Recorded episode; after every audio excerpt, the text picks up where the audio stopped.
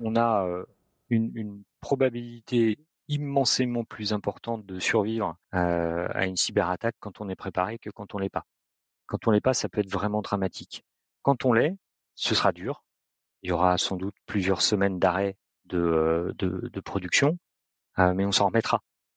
On a des moyens d'ailleurs d'accompagnement. Hein. Les services de l'État peuvent prendre en charge une partie du chômage partiel. voilà, il y a des, il y a des moyens d'accompagner les entreprises qui sont dans la difficulté, mais si elles sont pas préparées du tout, ça se finit bien souvent au tribunal de la barre de commerce. Bienvenue dans Experts en la matière, le podcast d'experts et décideurs qui approfondit avec un invité une tendance ou une actualité pour donner matière à penser aux entrepreneurs. Spécialistes, chefs d'entreprise, visionnaires, ils partagent avec nous leurs analyses et n'hésitent pas à porter un regard critique sur le monde qui les entoure. Experts en la matière.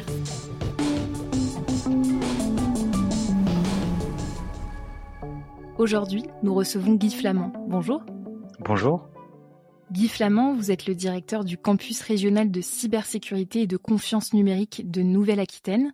Cette institution vise à tisser des liens entre différents acteurs territoriaux, qu'ils soient privés, publics ou encore universitaires, pour mieux répondre aux défis de la cybersécurité. Et ces défis seront le cœur de notre épisode aujourd'hui, tandis que les entreprises continuent d'être en proie à des menaces en ligne croissantes. L'année dernière, en 2023, les statistiques de la Fédération française de la cybersécurité étaient implacables les petites et moyennes entreprises ont été les plus durement touchées, avec 330 000 attaques réussies sur les 347 000 menées. Tout d'abord, Guy Flamand, pourquoi les PME se trouvent de plus en plus touchées par les cyberattaques? Parce qu'elles sont très vulnérables et que c'est euh, très facile, euh, très facile de les attaquer, très facile de mener des attaques qui euh, ont un impact et qui amènent les les dirigeants d'entreprise à accepter de payer les rançons, tout simplement. Toujours d'après euh, le rapport de la, Fédération française de, cybersécurité paru en juin dernier, euh, les chefs d'entreprise sont de plus en plus conscients de ces risques, donc de leur vulnérabilité. Euh, ils déclarent aussi manquer d'outils pour gérer ce sujet qu'ils jugent trop complexe et trop technique. Est-ce que pour vous, c'est qu'une affaire d'outils technologiques? Est-ce qu'il y a d'autres freins qui, qui expliquent les difficultés de ces dirigeants d'entreprise? C'est surtout pas une affaire de euh, d'outils technologiques. En fait, on ne devrait pas commencer par ça. Euh, je vais prendre un parallèle avec la, sécurité routière. Euh, avant de vous préoccuper de l'état des freins de votre voiture, vous avez appris tout petit à regarder avant de traverser la rue. ce qu'on n'a pas du tout fait dans le numérique. On a embrassé les nouveaux les nouveaux outils numériques sans se préoccuper du tout des risques que ça pouvait engendrer. Donc le plus le plus important et le plus et ce qu'il faut faire le plus rapidement, c'est réapprendre à regarder à droite et à gauche avant de traverser la rue.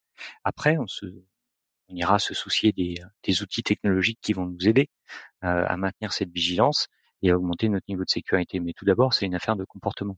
Quelle posture il faudrait adopter par rapport à cette menace qui est croissante? Avant tout une mesure, une posture de défense. Euh, et qui dit défense dit connaissance de ce qu'on doit défendre. La première, la première des choses, c'est de faire l'état des lieux de des données ou des processus qui doivent être maintenus en, opérationnels sans arrêt, sans extinction, sans perte de données. et une fois qu'on a fait la, la, cartographie de ces processus critiques, à ce moment-là, on va commencer à chercher à les défendre, mais pas pas avant. Euh, il faut euh, il faut se, se, placer vraiment dans une posture euh, qui ressemble à celle du seigneur dans un château fort dans les temps médiévaux et se et se poser la question de bah voilà qu'est-ce que je cherche à défendre qu'est-ce qui est indispensable à mon activité et que je ne voudrais pas voir soit volé par un pirate, soit rendu inaccessible. Alors, qu'est-ce qui, peut prendre en charge au sein d'une entreprise cette cartographie? Est-ce que ça relève d'une fonction précise? Euh, En général, vous qui pouvez discuter avec euh, des, dirigeants, comment, ça se met en œuvre concrètement dans les entreprises pour effectuer cette, euh, cartographie des risques? Alors, ça va dépendre des entreprises et de la façon dont elles sont organisées. Globalement, c'est au sein de l'entreprise la personne qui gère les risques. Alors, c'est plus ou moins formalisé on a des fois des, PME qui ont bien bien bien intégré la gestion du risque, qu'il soit juridique, financier, avec une direction des risques, d'autres moins. je pense aux plus petites d'entre elles où c'est le rôle se répartit pour moitié sur le dirigeant et pour moitié sur le, le responsable administratif et financier. Mais c'est globalement un travail qui est collégial, qui peut permettre de découvrir d'ailleurs des valeurs cachées dans l'entreprise, des personnes qui sont indispensables à l'activité et qu'on n'avait pas détecté avant. C'est un vrai travail du dirigeant qui doit investir dans la pérennité de son entreprise. Si on revient sur les chiffres qui ont été donnés l'année dernière en 2023, quelles sont les, les principales formes d'attaque auxquelles ont été confrontées les PME dernièrement? Alors bien évidemment, la principale, euh, ça reste et ça restera malheureusement, je pense, pour encore quelques années, le rançon logiciel, euh, puisque alors pour deux raisons. La première, c'est que c'est ce qui rapporte le plus, et la deuxième, c'est que c'est ce qui s'industrialise le mieux de la part des, euh, attaquants. Sur le, podium, euh, à la deuxième place du podium, c'est pas vraiment une attaque cyber, c'est une attaque qui utilise les outils numériques, c'est la fraude au président. c'est ou toutes les fraudes qui sont qui visent à détourner de détourner de l'argent de manière plus ou moins directe ou indirecte en remplaçant un, un relevé d'identité bancaire dans un compte client par exemple. Ça, c'est vraiment quelque chose qui est euh, là aussi assez facilement industrialisable et qui peut partir d'une voilà d'une euh, de la compromission d'un site absolument pas critique, euh, par exemple la liste des la liste des, des adhérents d'un club de sport. Si on prend ces, euh, deux formes d'attaque donc qui se trouvent euh, qui se trouvent sur le podium, euh, est-ce qu'on retrouve des erreurs fréquentes qui rendent les, PME plus vulnérables à ces deux formes d'attaque? Oui, bien sûr. La, première des erreurs, c'est de, notamment pour ce qui est ce du rançon logiciel, c'est de ne pas avoir de sauvegarde. on vit dans un monde numérique où il est très très facile de dupliquer la donnée et de et, d'en mettre euh, d'en mettre une copie à l'abri. Euh, c'est pas le cas dans le monde réel. Voilà, vous pouvez pas faire une copie de votre maison, de votre voiture, euh, ou de votre chat, votre chien ou vos enfants euh, pour les mettre à l'abri. En revanche, on peut le faire avec le numérique. Et la, la, la, la grosse erreur, c'est de ne pas le faire et de ne pas le faire quand il est euh, quand il est encore temps, c'est-à-dire avant l'attaque. Pour ce qui est pour ce qui est des fraudes, euh, je crois que le, le Là, on tombe plutôt dans le dans l'humain, euh, dans le dans le défaut de vigilance, dans le dans le défaut de, euh, de processus et peut-être dans la trop grande confiance euh, qu'on peut avoir en soi-même.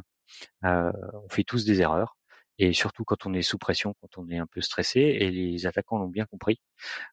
et c'est vraiment dans ces cas-là, c'est des processus en place qui peuvent permettre de de sauver de sauver l'entreprise, c'est par exemple une double validation avant de changer un RIB.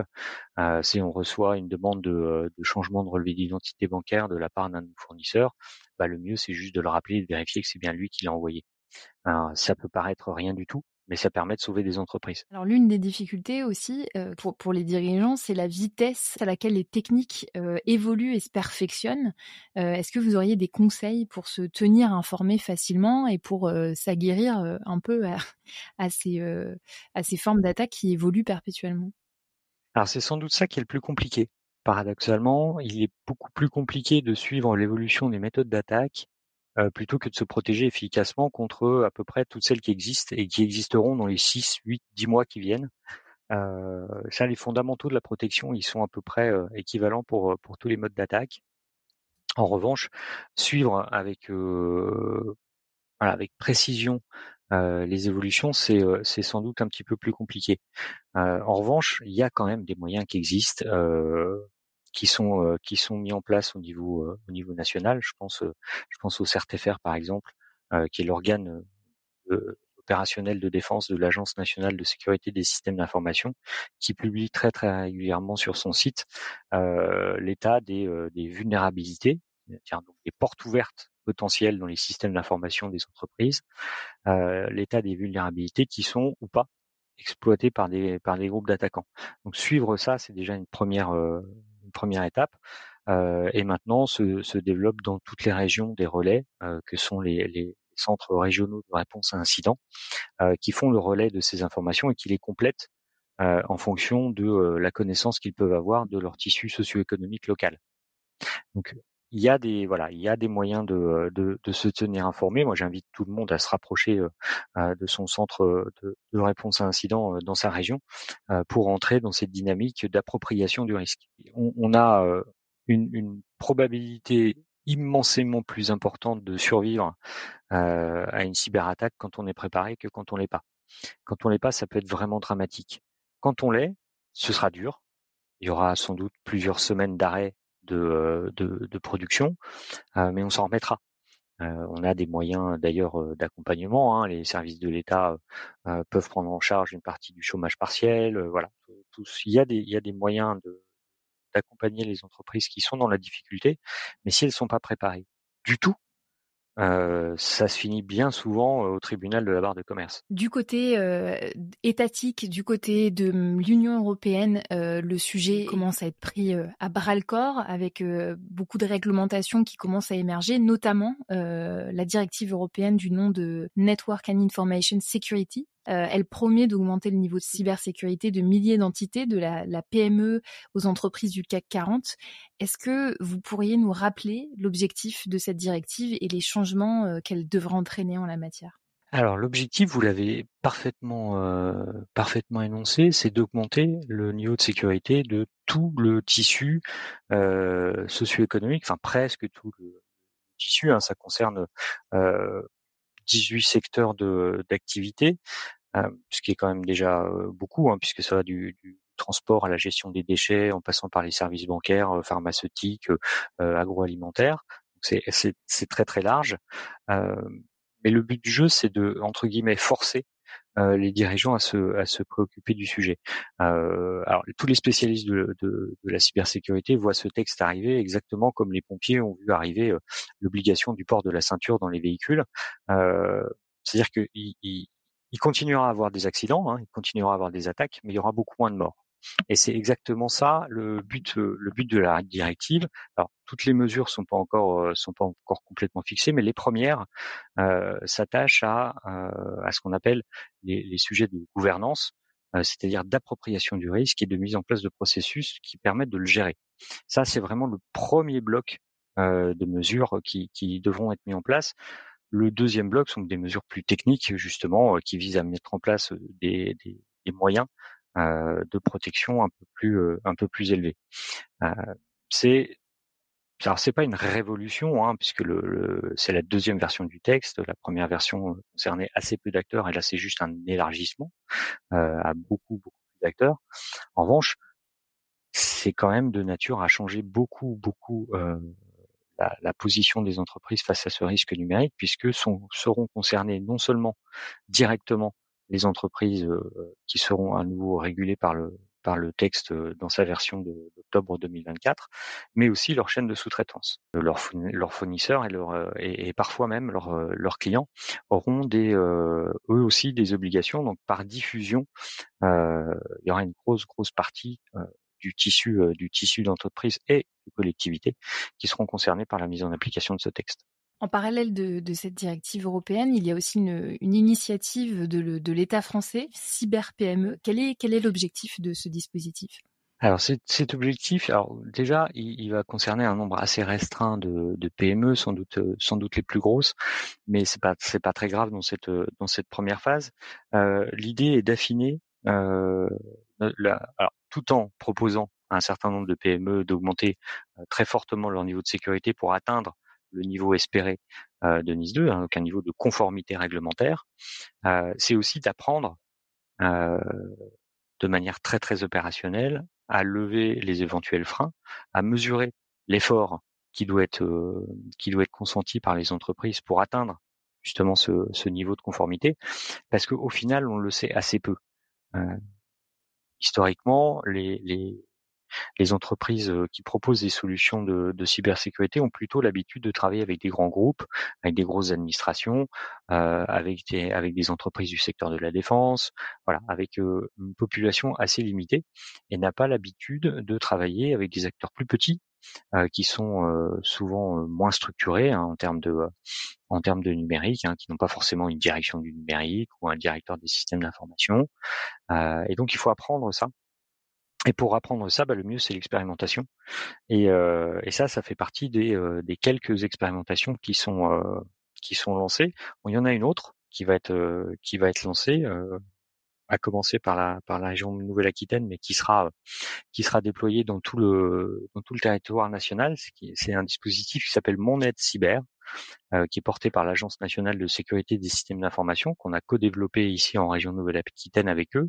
Et le but est de proposer aux chefs d'entreprise, euh, notamment des euh, PME, mais aussi des pourquoi pas des TPE, un diagnostic initial qui fait vraiment un tour complet des, des, pratiques de sécurité dans l'entreprise, qui dure à peu près une heure et demie, qui est gratuit et qui, à la fin du diagnostic, permet de repartir avec une feuille de route de mise en place de six mesures prioritaires pour augmenter dans les six mois de manière perceptible son niveau de sécurité.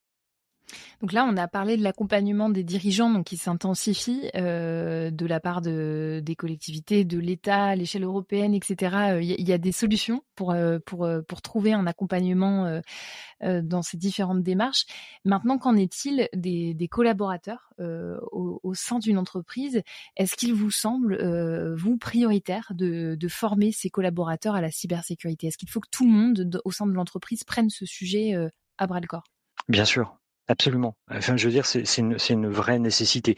Il faut développer un minimum de, culture de sécurité euh, euh numérique en entreprise, exact et, à titre personnel aussi. D'ailleurs, euh, exactement comme je le disais tout à l'heure, on a appris à regarder à droite et à gauche avant de traverser la rue. Et eh ben, on en est au même niveau. Dans le numérique, il faut acquérir un certain nombre de réflexes euh, il faut vraiment que ça vienne de l'ordre du réflexe parce qu'on peut pas garder un niveau de vigilance suffisant tout au long de sa journée de travail et en plus dans sa vie personnelle euh, si ça ne vient pas du réflexe. Euh, et pour ça, eh ben, il faut se, il faut se former, il faut se sensibiliser d'abord, il faut comprendre que c'est euh, que un risque et que c'est pas un risque qui va disparaître demain. Donc il faut apprendre à vivre avec. Et apprendre à vivre avec, bah, c'est développer un certain nombre de, euh, de réflexes, de bonnes pratiques, d'hygiène informatique, euh, comme on a appris à, à, se laver les mains et à porter un masque en temps de Covid, et ben là c'est pareil, il faut qu'on apprenne à faire des gestes barrières euh, au niveau numérique. De votre point de vue, euh, comment voyez-vous les choses euh, évoluer? Est-ce que est-ce qu'on a fait des progrès ces dernières années? Est-ce que est-ce que vous êtes optimiste? Quel est votre votre votre point de vue aujourd'hui? Alors par nature, je suis optimiste parce que sinon je ferais pas ce métier. Euh, ce serait trop compliqué. Euh, et puis je vais, je vais, bon, je vais, dire quelque chose qui de choquer un petit peu, un petit peu vos auditeurs, c'est que euh, je pense qu'il y a, une, a vraie prise de conscience euh, chez les chefs d'entreprise et que cette prise de conscience, on la doit aux attaquants parce que c'est c'est la pression des attaques qui fait que les chefs d'entreprise ont commencé à se rendre compte qu'il y avait un vrai danger. c'est en voyant dans les journaux que l'entreprise de, de, la ville une entreprise de la ville d'à côté avait été avait été attaquée que ils ont commencé à se dire que bah, peut-être ils passeraient pas toute leur vie euh, au travers des gouttes et que ça allait les concerner.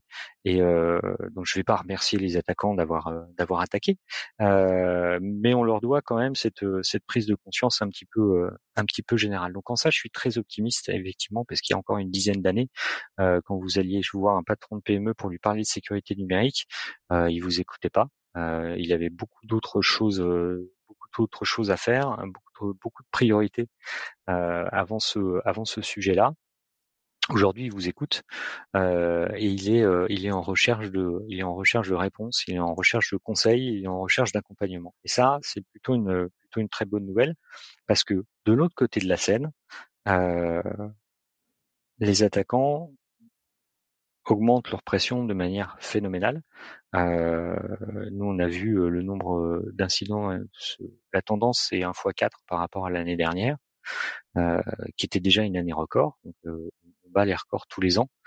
Euh, ça, il est grand temps que, que, tout le monde s'en préoccupe parce que en face de nous, on a des gens qui sont de plus en plus structurés, de plus en plus industrialisés, euh, et pour qui euh, le, le, les attaques, euh, les attaques numériques représentent un secteur d'avenir, un secteur très très lucratif, et ils sont pas prêts de s'arrêter. Alors peut-être aussi un, un, petit point euh, actualité avec euh, euh, l'arrivée des JO cet été à Paris. c'est un sujet qui tourne beaucoup où, on est en train de dire que on se, prépare à, plusieurs plusieurs attaques, il y a plusieurs plusieurs moyens de se protéger aussi. qu'est-ce que qu'est-ce que vous auriez à dire à ce à ce sujet? Alors Déjà, faut comprendre pourquoi. Euh, on craint un certain, une explosion des, attaques. En fait, c'est assez simple. À chaque fois que euh, que vous êtes sur le devant de la scène, alors c'est valable pour un pays euh, comme la France pour les pour JO, c'est valable aussi pour une entreprise. si jamais elle gagne un prix ou si elle fait l'une de la presse pour une raison ou pour une autre, elle va devenir une cible privilégiée parce que elle a gagné en, en voilà, elle, elle, est visible. donc tout ce qui est visible est attaqué c'est malheureux, mais c'est comme ça. Et c'est aussi une, modification de la marche normale. La France va pas marcher pendant les JO comme elle marche normalement. Donc ça veut dire qu'on sort un petit peu des processus normaux. Et ça, ça, ça fait de la place pour les attaquants. ça, permet aux attaquants de bénéficier de cette agitation euh, de, ce, de toutes les particularités de, euh, de, fonctionnement qui vont être mis en place à cette occasion-là, bah pour mener des attaques qu'ils n'auraient pas pu mener d'autres euh, à un autre, un autre moment. On le voit, il y a déjà des tentatives de fraude euh, auprès des restaurateurs, des, des, des, des, des, entreprises de frauduleuses euh, qui tentent de leur vendre des, euh, droits à terrasse euh, supplémentaires à l'occasion des JO.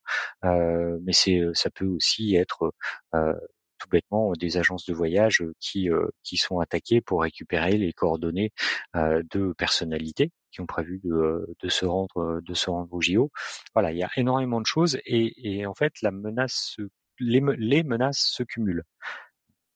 Il y a les menaces d'escroquerie, hein, voilà, à visée vraiment financière, où là le but du jeu, ça va être de profiter du fait que euh, il y a un peu une agitation, il y a beaucoup de touristes et il y a beaucoup de, euh, il y a beaucoup d'opportunités business aussi pour profiter de cette effervescence, pour essayer de, de multiplier les, les, tentatives d'escroquerie, et puis aussi la pression des, des, des puissances étrangères qui peuvent essayer de, de, profiter de, cette, de cet événement pour déstabiliser euh, la France et par par ricochet l'Europe. Vraiment, euh, il faut là pour le coup. Euh, alors je sais que c'est pas facile, euh, et puis c'est très simple à dire de dire voilà soyez plus vigilants quand on n'a pas les clés pour comprendre ce qu'il faut qu'on regarde pour pour pour justement pouvoir percevoir des, des, des informations qui peuvent nous faire croire qu'on est en face d'une fraude euh, ou d'une attaque, euh, c'est un peu euh, voilà, c'est un peu compliqué. Mais ce qui renforce l'idée qu'il faut s'en préoccuper maintenant, il faut commencer à se renseigner un petit peu maintenant, à mettre en place ces canaux de communication un petit peu privilégiés, les canaux de, de, de confiance. Alors, ça peut être, par exemple, de, de se rendre dans, dans le commissariat de police ou la gendarmerie la plus proche de, de, de l'entreprise pour commencer à, voilà, à, prendre contact pour être pour être identifié pour et puis pour avoir une personne de confiance vers qui se tourner quand on a quand on a un doute sur une sur une escroquerie. Ça peut être aussi renforcer les, les moyens de d'authentification avec sa banque euh, expliquer que bah voilà pour cette période là euh, on va demander une double validation euh, des virements par exemple donc à la fois le, le, le responsable administratif et financier, mais aussi pendant cette période le dirigeant d'entreprise qui euh, bah, sera un petit peu embêté parce qu'il faudra, il y aura un petit peu de travail supplémentaire. Mais c'est aussi une façon de s'assurer que voilà, on renforce un petit peu ses défenses, sa vigilance, euh, les mesures de sécurité qu'on met en place pour passer cette période qui va être difficile. Est-ce qu'il y a des choses que vous souhaiteriez souligner pour les, pour les chefs d'entreprise qui peuvent nous écouter? Euh, Est-ce qu'il y, a un message particulier que vous souhaiteriez faire passer, que ce soit euh, sur, euh, sur la formation, sur voilà, divers conseils sur ce sujet que, vous souhaiteriez partager? Je crois qu'il y a un conseil un peu, un peu générique, c'est de s'en préoccuper avant que l'attaque arrive. vraiment, voilà. Enfin, si moi je peux donner un conseil, c'est lâcher votre stylo et commencer à vous en préoccuper tout de suite. vous pouvez aller soit si vous le si vous le connaissez, vous tournez vers votre centre régional de réponse à incidents. Il y en a maintenant dans 12 des 13 régions métropolitaines, bientôt en Outre-mer aussi. ou sinon, si vous le connaissez pas, allez faire un tour sur le site de l'agence nationale. C'est facile à retenir, c'est cyber.gouv.fr et, et vous trouverez vous trouverez les informations qui vous permettront de commencer à vous approprier ce risque et vous verrez que c'est pas si technique que ça. Merci beaucoup Guy Flamand. Merci Margot.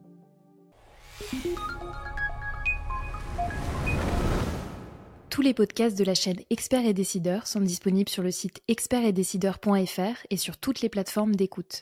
N'hésitez pas à vous abonner, à laisser votre commentaire et à liker. La chaîne Experts et Décideurs est une production France Défi réalisée par Circomplex.